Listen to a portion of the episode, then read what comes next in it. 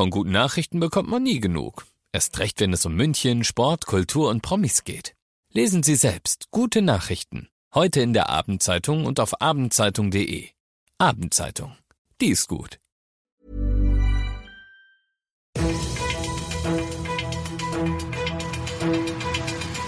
95 5 Charivari. Das München Briefing. Münchens erster Nachrichtenpodcast. Mit Christoph Kreis und diesen Themen. Trotz Corona könnte es einen Christkindlmarkt auf dem Marienplatz geben und ab morgen gilt das Alkoholausschankverbot für die Münchner Gastronomie. Das sagen die Wirte dazu. Herzlich willkommen zu dieser neuen Ausgabe. Dieser Nachrichtenpodcast informiert euch täglich über alles, was ihr aus München wissen müsst. Jeden Tag gibt's zum Feierabend in fünf Minuten von mir alles Wichtige aus unserer Stadt, jederzeit als Podcast und jetzt um 17 und 18 Uhr im Radio. Alles, was ich jetzt sage, gilt nur unter Vorbehalt. Und der Vorbehalt, der ergibt sich wie immer in diesem Jahr aus dem Infektionsgeschehen. Sollte das in ein paar Wochen schlimm sein, dann fällt die Nummer flach, aber falls es das nicht ist, dann gibt es auch 2020 einen Christkindlmarkt in München. So hat's der Wirtschaftsausschuss im Stadtrat heute beschlossen, auf dem Marienplatz, so wie wir es kennen, und in diesem Jahr noch viel weiter, nämlich bis zum Karlstor am Stachus und auf der gesamten Sendlinger Straße und bis hoch zum Odeonsplatz, einfach damit zwischen den Ständen mehrere Meter Abstand gehalten werden können, die es dann wiederum uns ermöglichen sollen, anderthalb Meter Abstand zueinander zu halten. Das Ganze ab dem 23. November bis in den Januar hinein, wie gesagt, wenn das Infektionsgeschehen es zulässt. Alle weiteren Infos dazu findet ihr auf charivari.de. Ab morgen gilt für die Münchner Gastronomen als Teil einer Reihe von Maßnahmen im Kampf gegen den hohen Inzidenzwert ein Alkoholausschankverbot jeden Tag ab 22 Uhr.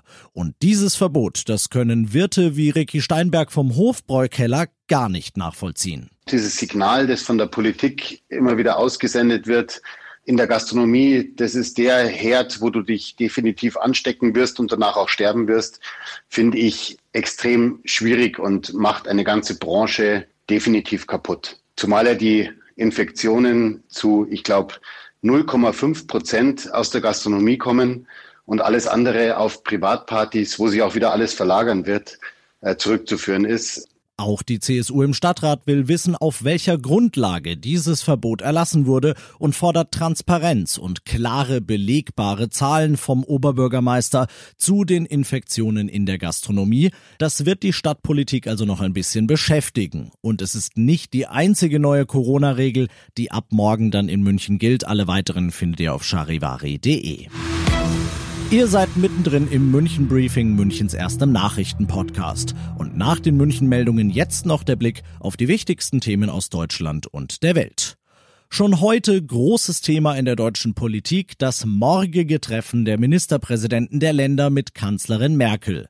Zwei dicke Themen wird's wohl geben. Zum einen das heftig umstrittene Beherbergungsverbot für Menschen aus Corona-Hotspots und zum anderen einen Vorstoß der Unionsfraktion im Bundestag, Charivari-Reporterin Diana Kramer. Der Vorschlag, die Weihnachts- oder Winterferien um zwei bis vier Wochen zu verlängern und stattdessen die Sommerferien zu kürzen, stößt bei den meisten Schülerinnen und Schülern auf Ablehnung.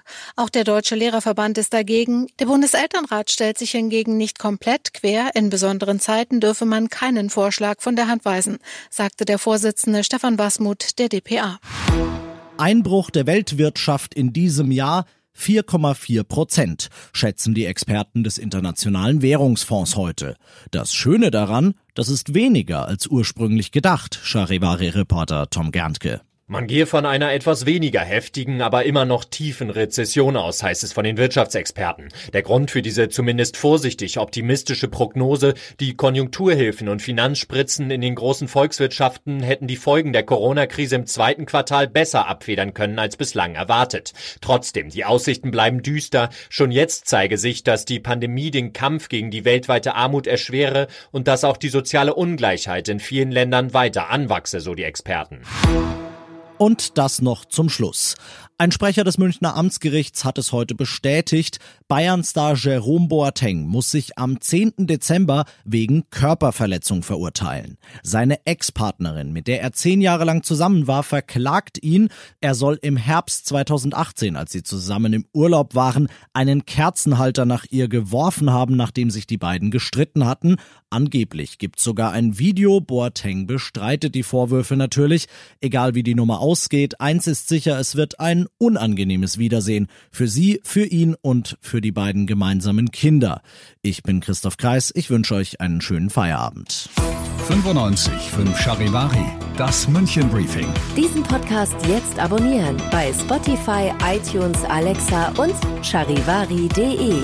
Für das tägliche München Update zum Feierabend. Ohne Stress, jeden Tag auf euer Handy.